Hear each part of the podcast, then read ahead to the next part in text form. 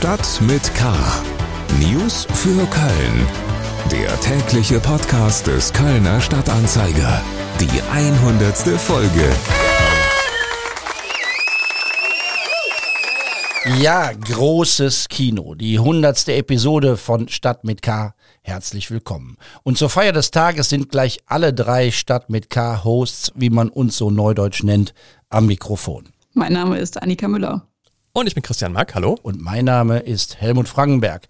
Und wir begrüßen noch mehr Menschen am Mikrofon. Basti Kampmann und Flo Peil sind uns zugeschaltet. Zwei der Band Casalla, der wir den Namen Stadt mit K geklaut haben. Das ist aber jetzt eine Legendenbildung, Helmut. Das stimmt ja nicht. Ihr habt ja, ihr habt ja ganz spießig gefragt, ob ihr das so nennen dürft. Ganz artig. Wir haben dann Nein gesagt, aber wir haben es trotzdem gemacht. ja, wir haben nur nach dem Newsletter Genau, gefragt. wir haben nur nach dem Newsletter gefragt. Den gibt es ja auch statt mit K. Und jetzt gibt es auch noch diesen mega erfolgreichen Podcast.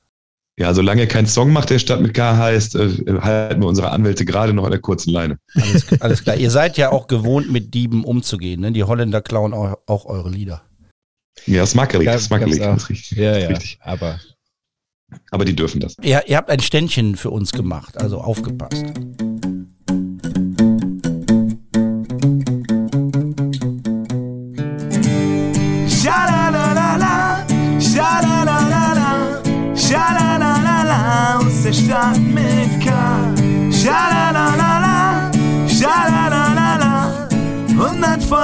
Podcast aus der Stadt mit K.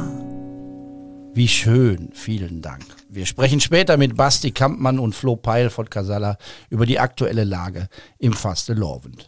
100 Mal Stadt mit K. Annika, Christian, es gibt was zu gewinnen. Ja, und sogar ganz viel. Äh, Wir haben uns quasi drei verschiedene Sachen äh, ausgesucht für Sie. Es gibt nämlich einmal fünf Spiele von Monopoly Köln. Ganz im Sinne von Home is where the Dome is. Ähm, da kann man im Spiel dann Unternehmen, Medienvereine äh, aus der Domstadt ergattern. Dann haben wir einmal fünf Bike-Bags von Liebe Deine Stadt. Das ist von dem Urheber und Konzeptkünstler Merlin Bauer. Falls Sie sich erinnern, der große Schriftzug Liebe Deine Stadt, ähm, der mal ganz groß über Köln war und dann irgendwann nicht mehr, aber er soll ja wiederkommen. Und dann noch zehn Poster Cologne Sunset, der perfekte Moment. Das ist ein Panoramafoto mit dem Kölner Dom, abgelichtet von unserem Fotografen Matthias Heinekamp. Alles, was Sie dafür tun müssen, ist diese Sendung hören, denn wir verstecken in dieser Sendung ein äh, ja, Geräusch, was der Kölner und die Kölnerin kennen sollte. Und wenn Sie dieses Geräusch erkennen, dann schicken Sie uns eine Mail an gewinnspiel.forumblau.de, gewinnspiel.forumblau forumblau in einem Wort.de. Bis zum 31. Januar können Sie da mitmachen und unter den richtigen Antworten losen wir den Gewinner oder die Gewinnerin aus. Und äh, diese ganzen Infos zum Gewinnspiel, die Teilnahmebedingungen und so weiter und so fort, finden Sie auch nochmal in den Shownotes dieser Episode. Sag nochmal die komplizierte E-Mail-Adresse, an die man schreiben muss. Gewinnspiel.forumblau.de Alles klar. Wir verstecken ein Geräusch. Jetzt gibt's aber erstmal wie gewohnt die Schlagzeilen. Aber heute verkünden wir nur gute Nachrichten. Schlagzeilen. Die noch im Dezember befürchtete Überlastung der Intensivstation an der Uniklinik Köln durch die Omikron-Variante ist bisher ausgeblieben. Der Direktor der Klinik für Innere Medizin, Professor Dr. Michael Halleck, zeigt sich in unserem Gesprächspodcast Talk mit K erleichtert über die aktuelle Lage. Omikron ist ein anderes Virus und es macht eine andere Erkrankung.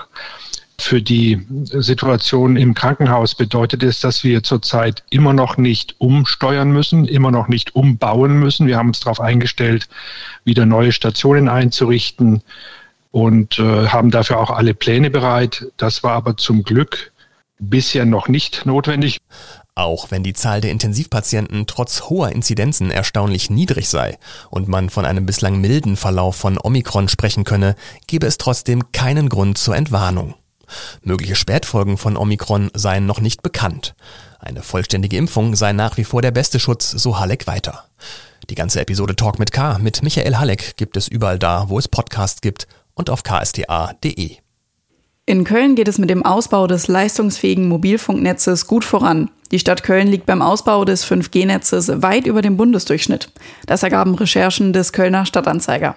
Marktführer ist die Telekom. Nach ihren Angaben sind derzeit 90 Prozent der Stadt mit einem hohen Mobilfunkstandard versorgt. Der Ausbau des 4G- und 5G-Netzes sei wichtig, da der mobile Datenverkehr in Köln rasant wachse, derzeit um 27 Prozent im Jahr. Auch der Anbieter Telefonica, besser bekannt als O2, baut fleißig aus, ebenso wie Vodafone. Oberbürgermeisterin Henriette Reker ist heute mit dem Pavel Adamovic-Preis ausgezeichnet worden. Belohnt wird ihr Einsatz für Vielfalt, Solidarität, Integration und Freiheit. Sie habe trotz des Attentats auf 7 Oktober 2015 nicht in ihrem Engagement für Weltoffenheit und Toleranz nachgelassen, so die Begründung. Der Namensgeber des Preises ist der 2019 ermordete Bürgermeister der Stadt Danzig. Der Preis wurde im Rahmen einer Plenarsitzung des Europäischen Ausschusses der Regionen verliehen. Die Kölner Oberbürgermeisterin ist die erste Preisträgerin. Am 1. September ging's los mit Stadt mit K, dem neuen Podcast-Angebot des Kölner Stadtanzeiger. Erster Studiogast war damals der Chefredakteur und er hat relevanten Journalismus versprochen in einem Format, das es so in Köln noch nicht gab. Und jetzt sitzt mir gegenüber mein Kollege Christian Mack mit einer Ukulele auf dem Schoß. Willst du etwa sagen, dass Ukulele nicht seriös ist? Äh. Es geht um relevanten Journalismus, Herr Kollege. Heute machen wir eine Ausnahme, habe ich mir gedacht, und äh, machen nur gute Nachrichten und haben ein bisschen Spaß. Ich, ich habe hab was vorbereitet, eine Rede, die ist ungefähr 26 Minuten lang. Achtung. Schöne hundertste Episode für uns. Schöne hundertste Episode für uns. Schöne hundertste Episode.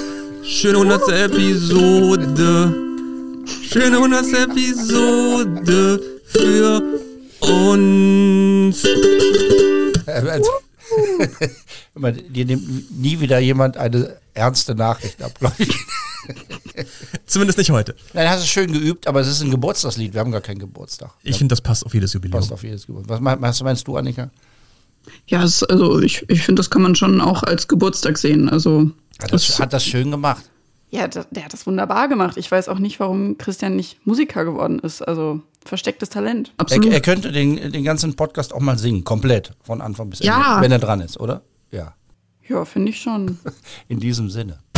Fastelovend. Wenn man Casalla in der Sendung hat, muss man natürlich über die aktuelle Lage in der Kölschen Szene und im Fasteloven sprechen. Die ist etwas verworren, man könnte auch sagen schräg. Zum einen gibt es den Appell von Festkomitee und Politik, wegen Corona den Sitzungskarneval und alle Karnevalsbälle freiwillig abzusagen. Wobei man angesichts des Drucks, der da gemacht wurde, eigentlich nicht mehr von Freiwilligkeit sprechen kann. Tatsächlich ist fast alles abgesagt worden. Zum anderen schießen jetzt immer neue Veranstaltungen und Formate aus dem Boden von kommerziellen Veranstaltern, aber auch von Vereinen und Karnevalsgesellschaften initiiert. Dann wird es besonders schräg, weil das zum Teil die gleichen sind, die vorher Veranstaltungen abgesagt haben. Wie stellt sich denn für euch beide die Lage da im Moment?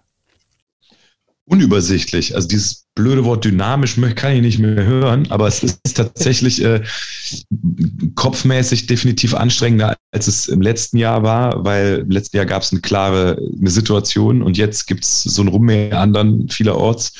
Und ich kann jeden verstehen, der versucht irgendwie noch was äh, auf die Beine zu stellen, aber auf der anderen Seite zumindest grundsätzlich zu sagen, wir können die Sitzungen und Bälle, wie sie vorher geplant waren, nicht durchzuführen, halte ich auch rückblickend noch für die absolut richtige Entscheidung. Man muss das vielleicht nochmal sagen, weil das vielen nicht so klar ist, was das für eine Band wie euch bedeutet, wenn der Sitzungskarneval abgesagt wird. Über wie viele Auftritte reden wir da bei euch, die dann wegfallen? Also wir haben ja meistens so zwischen 200 und 240 Auftritten pro Session. Ich weiß jetzt gar nicht, wie viel es diese Session gewesen, gewesen wären, aber auf jeden Fall über 200.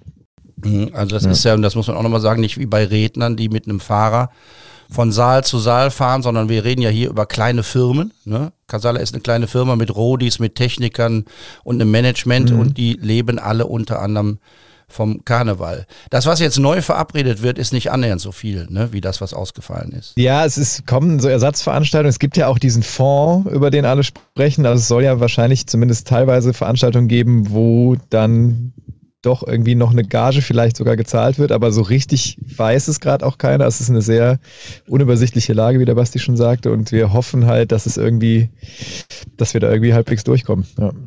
Ja, wir haben ja den Festkomiteepräsidenten und auch den Ministerpräsidenten gehört, die damals vor, vor zwei Monaten oder vor einem Monat gesagt haben, es gibt Geld aus diesem Sonderfonds, macht euch keine Sorgen, da werden Gagen, Honorare, Mieten und was sonst noch an Kosten entsteht, vom Bund ausgeglichen. Aber du hast gesagt, im Moment gibt es da doch einige Zweifel, ob das tatsächlich so einfach funktioniert. Denn das muss man auch sagen, der Fonds ist ja nicht für Karneval gemacht. Ne? Und dann kommt noch hinzu, dass seine Zentrale in der karnevalsfreien Hansestadt Hamburg äh, sich befindet. Und wie man hört, ist längst nicht klar, dass man den Karneval so behandelt wie ein ausgefallenes Konzert oder eine abgesagte Kabaretttour.